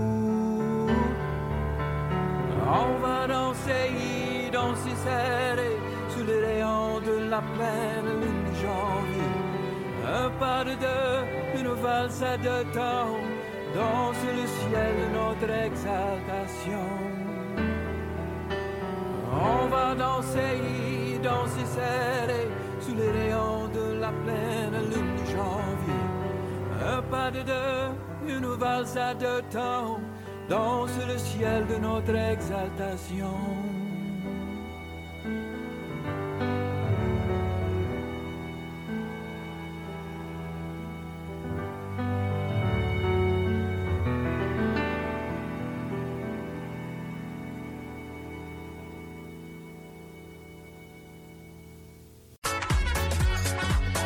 Sur sa table de chevet, il y a plein de livres jeunesse. Normal, elle aime retomber en enfance. Bonjour Léonie. Bonjour René. Léonie, j'ai devant moi un magnifique euh, album qui euh, m'inspire beaucoup. J'ai lu la quatrième de couverture, je vais te laisser euh, en parler. C'est chez Monsieur Ed, c'est de Noémie Vola et le titre Si tu pleures comme une fontaine. Les images me font penser un peu au dessin de Élise Gravel. Oui, on a beaucoup d'Élise Gravel là-dedans, autant dans le dessin, qui est un petit peu naïf, mais aussi dans l'absurdité un petit peu euh, des images qu'elle apporte. Tu sais, mettons, ça me fait penser un petit peu à la patate à vélo avec toutes les choses impossibles qui se passent. C'est un peu la même chose là-dedans, mais on a un propos qui est un petit peu plus vieux. Fait que je dirais pour des enfants peut-être de 4 à 7 ans même, on pourrait aller jusque-là, parce qu'en fait, le personnage principal est un ver de terre, qui est une créature qui apprécie beaucoup Noémie Vola. Et ce personnage-là arrive au début du livre et pleure, et là, le, le, narrateur lui dit « Non, arrête de pleurer, parce que les gens vont pas vouloir lire l'histoire si tu continues à pleurer. » Fait que là, il lui dit de pas pleurer, puis finalement, ben, ça fait encore plus pleurer le ver de terre. Fait que le narrateur dit « Non, mais si tu pleures, au moins pleure bien. » Fait qu'il lui dit comment pleurer. Il lui dit si tu pleures comme une fontaine, ça va faire plaisir aux pigeons. si, si tu pleures dans ton chaudron puis que tu fais bouillir l'eau, tu vas pouvoir te faire des pâtes. C'est vraiment une façon d'un peu dédramatiser le fait de pleurer, le fait que c'est normal de pleurer, mhm. puis que il n'y a pas de problème de pleurer vraiment en toutes circonstances, en tout, tout moment. Ça dit même si tu pleures à ton anniversaire, c'est correct, tu as le droit, même que ça va t'aider à éteindre tes bougies. fait que c'est vraiment un livre très humoristique, mais avec un beau message quand même euh, qui dit aux enfants qu'ils ont le droit de pleurer euh, comme ils veulent. Donc, euh, vraiment un très, très bel album. Et, sur la quatrième de couverture, on peut lire Tout le monde pleure, les dalmatiens, les dauphins, les tomates, les autruches et même les limaces. Il y a des millions de raisons de pleurer et c'est parfait ainsi. Exactement, c'est si bien dit. Donc, euh, vraiment un très, très beau livre chez Monsieur Ed qui est paru dernièrement par Noémie Vola. Si tu pleures comme une fontaine. Merci, Léonie. Merci. Bonjour, ici Raphaël Béadan. Un peu plus tard à l'émission, je vous parle du tome 2 de la série Sous le ciel de Tessila de Mylène Gilbert-Dumas chez Flammarion Québec.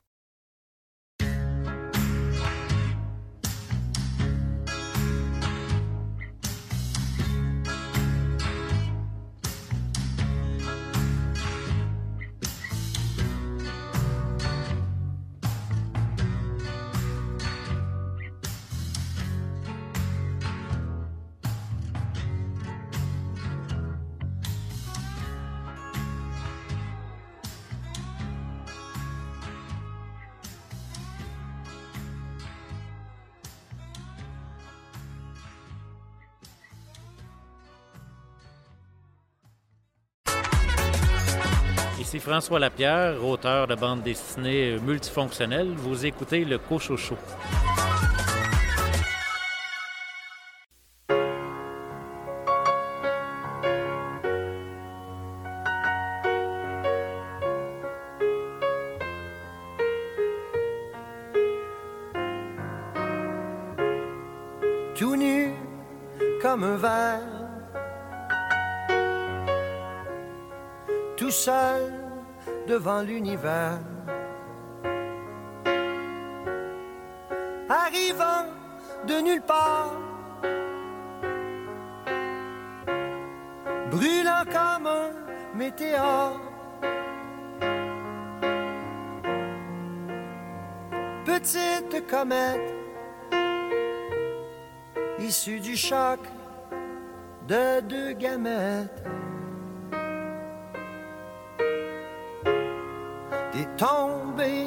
La terre. Il y a des poussières d'années-lumière. Depuis le jour où t'es né, tu pousses comme une vraie fusée.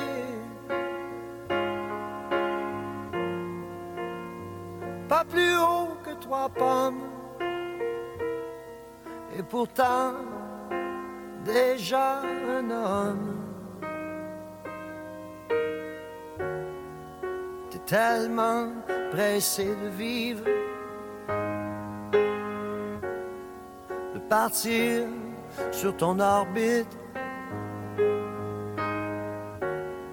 Je voudrais pouvoir te suivre, mais tu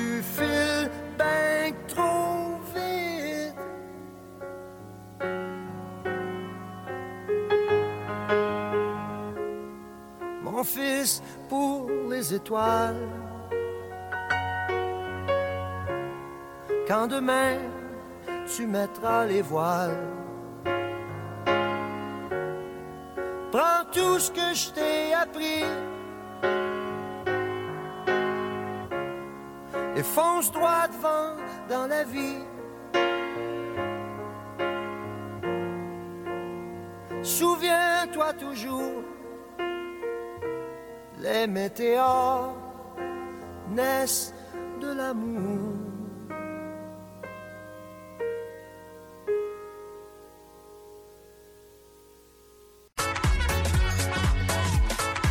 La science-fiction, le fantastique et le fantasy n'ont pas de secret pour elle. Bonjour Raphaël. Bonjour René. Raphaël, Mylène Gilbert Dumas, t'avais beaucoup plu avec euh, le tome 1 de sa série Sous le ciel de Tessila. Je me rappelle que tu avais dit beaucoup de bien du tome 1, mais voilà que le Mhm. tome 2 est maintenant disponible. Il a pour titre La conjuration des agneaux. Alors, qu'as-tu pensé de cette deuxième partie de cette série de Mylène? Ben, en fait, je, je peux commencer déjà d'emblée en disant que euh, j'ai pas été déçue, donc euh, ça commence bien. On passe en beauté. Donc, euh, oui, Mylène Gilbert-Dumas est de retour là, avec euh, la suite de cette série de fantasy qui, on se rappelle, là, se déroule dans l'univers de Tessila, qui était fortement inspiré par les lieux désertiques là, qui rappellent le, le Moyen-Orient, euh, bon, et tout ça. Puis, je ne ferai pas tout l'historique de, de cette mise en place. Les gens qui le veulent pourront retourner euh, écouter ma, ma chronique précédente, parce que dans le fond, c'est c'est quand même un univers là, qui est complexe. Mais ce deuxième tome-là, en fait, euh, nous, fait faire un saut dans le temps. Donc, on commence plusieurs années après euh, les événements du premier tome. L'auteur nous amène cette fois-là à rencontrer des nouveaux personnages. On, on retrouve quand même des personnages euh, connus, mais on en rencontre des nouveaux, ce qui est intéressant aussi. Parmi ces personnages-là, on a euh, Séverina, qui est une espionne qui travaille pour euh, le compte de Dame Marceline. Et Dame Marceline, c'était une abbesse qui était un des personnages principaux dans le tome précédent. Donc déjà, on a comme un lien avec ce tome-là. Bon, elle, elle espionne à la cour du chat qui est au pouvoir et sa mission, c'est de le tuer parce que, bon, euh, elle fait partie du, grand plan, si on peut appeler un peu comme le, destin, ou en tout cas, puis le rôle qu'elle a à jouer, c'est ça. Mais euh, bon, euh, elle réussit pas à le tuer parce qu'il se passe quelque chose, elle réussit pas, puis là, elle se demande est-ce que est-ce que c'est ce que les, dieux voulaient, est-ce que c'était prévu, tout ça, donc ça change un peu ce qu'elle avait prévu faire. On rencontre aussi Florie, qui, elle, est une jeune bergère montagnarde, et sa sœur a été euh, choisie, si on veut, pour être euh, amenée euh, au Protectoriul, qui était un lieu là, sacré qui était mentionné dans le tome précédent. Et en fait, en réalité, c'est que cette jeune femme-là, qu'on appelle, je ne sais pas si on peut appeler ça un don, mais en fait, elle fait partie d'un d'un groupe de gens qu'on appelle les agneaux caracoul, d'où les- la conjuration des agneaux. Et euh, les agneaux, en fait, sont des gens qui, en apparence, ont l'air d'être fragiles, d'être très vulnérables, mais en réalité, c'est parce qu'ils arrivent à ressentir les émotions de tout le monde autour d'eux.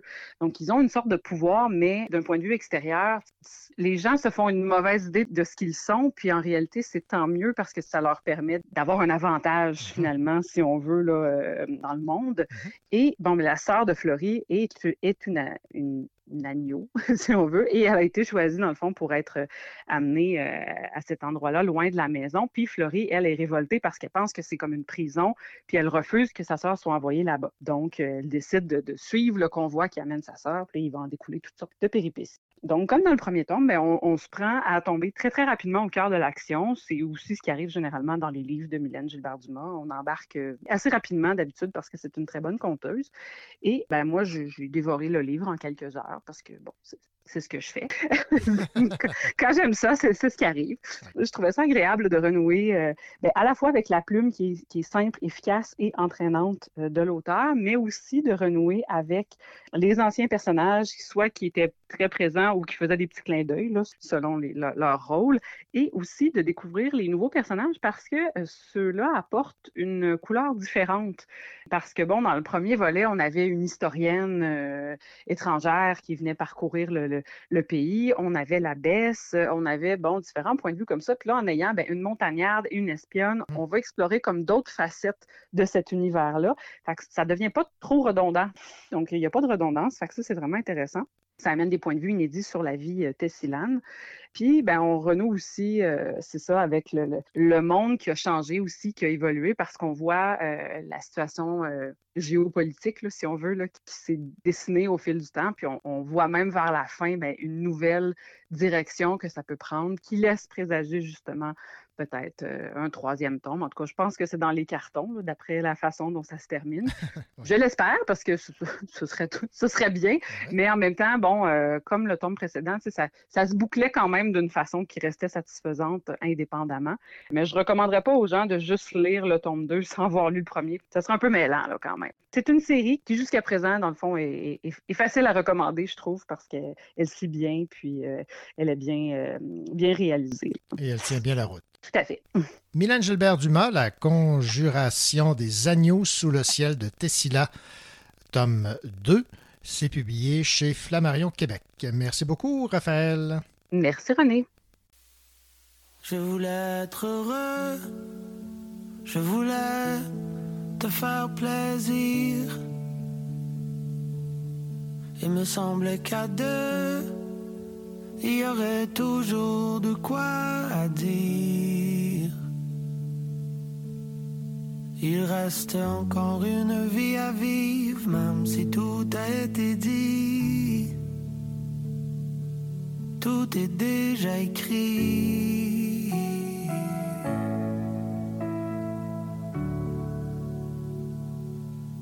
Voir mûrir le blé, te voir fleurir tes roses J'aurais jamais cru que des si petites choses me manqueraient tant. Oh. Te voir dans le jardin trop tôt le matin. J'aurais jamais cru que des si petites choses me manqueraient tant.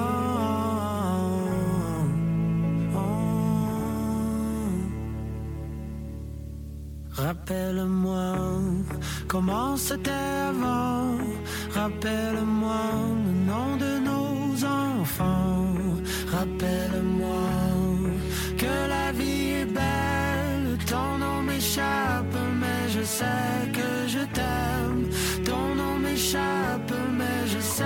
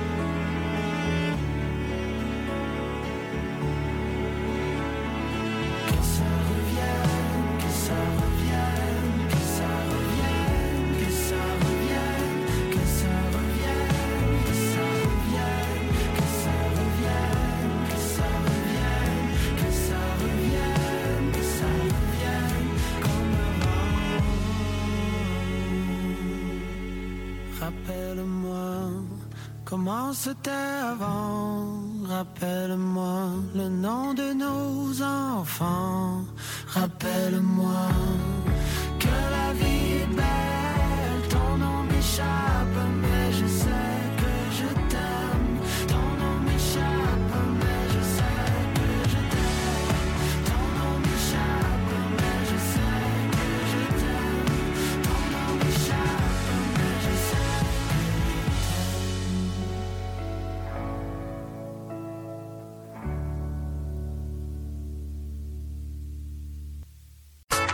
Elle manie avec joie toutes les lettres de l'alphabet, mais semble en apprécier certaines puisqu'elle dirige XYZ, la revue de la nouvelle.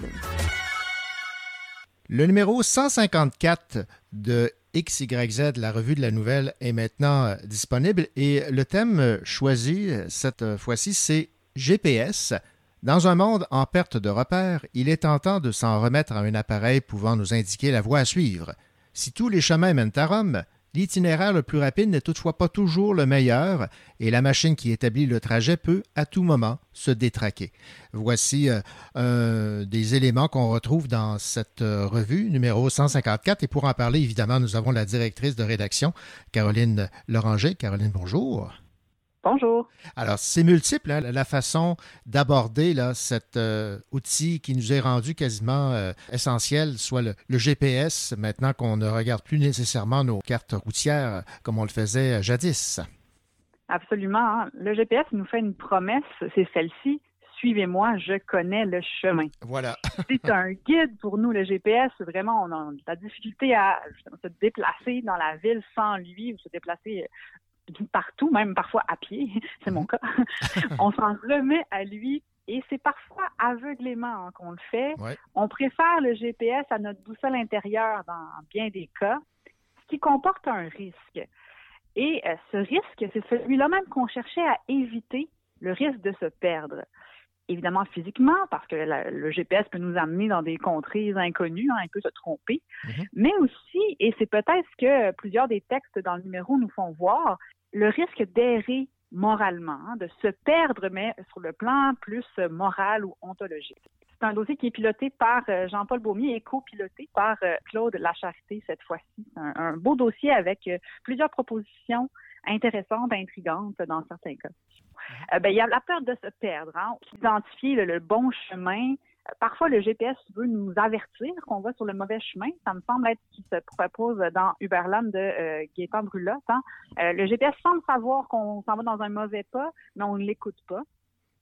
Et au contraire, il y a parfois dans d'autres textes des aides d'exception qui connaissent, eux, le chemin à suivre, mais euh, vraiment qui se révèlent là, avoir des, un peu comme des pouvoirs surnaturels. C'est un peu le cas dans le texte de Serge Labrosse où euh, le fils, en fait, peut dessiner de mémoire des villes entières.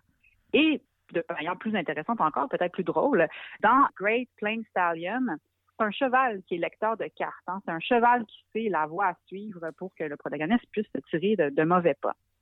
Donc, à la fois se perdre, mais aussi parfois connaître le bon chemin et essayer d'amener les gens vers ce bon chemin-là.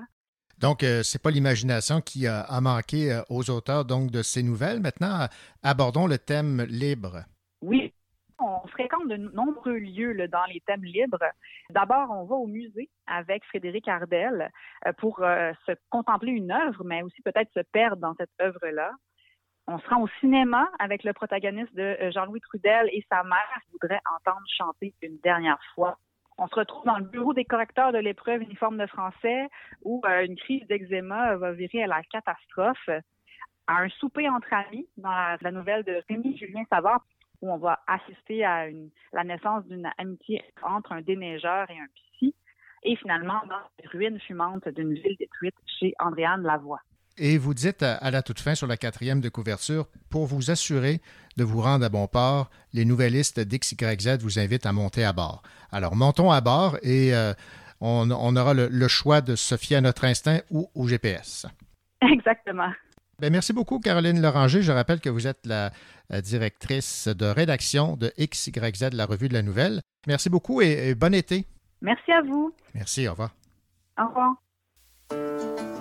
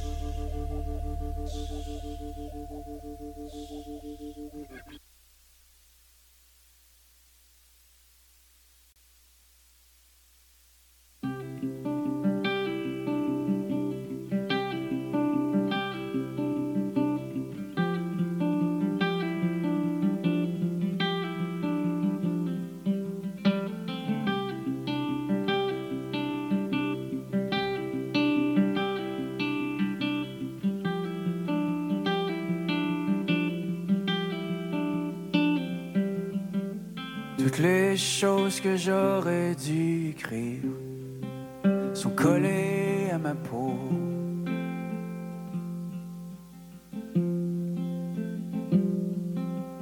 Toutes les choses que j'aurais dû lui dire sont collées à ma peau.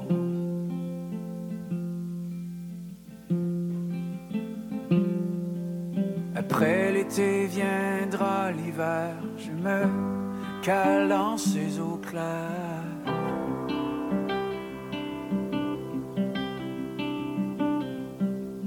Avec la certitude que cette nouvelle année sera une des meilleures.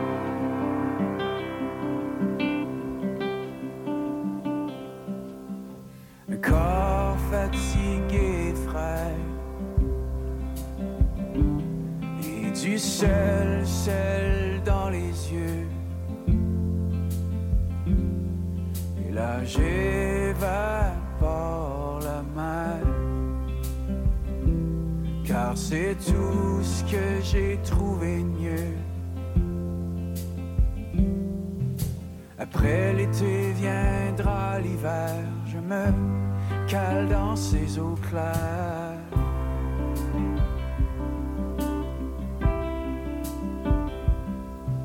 Avec la certitude que cette nouvelle année sera une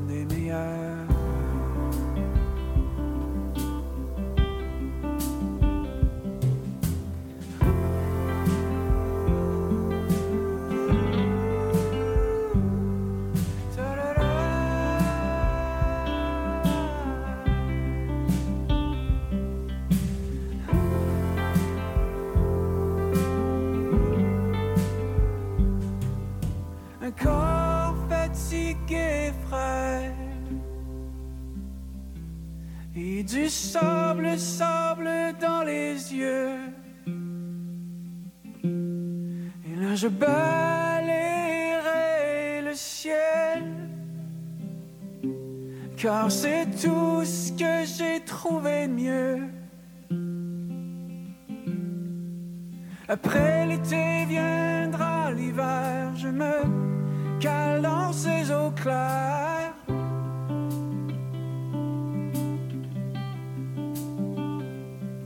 Avec la certitude que cette nouvelle année sera une des meilleures. Sera une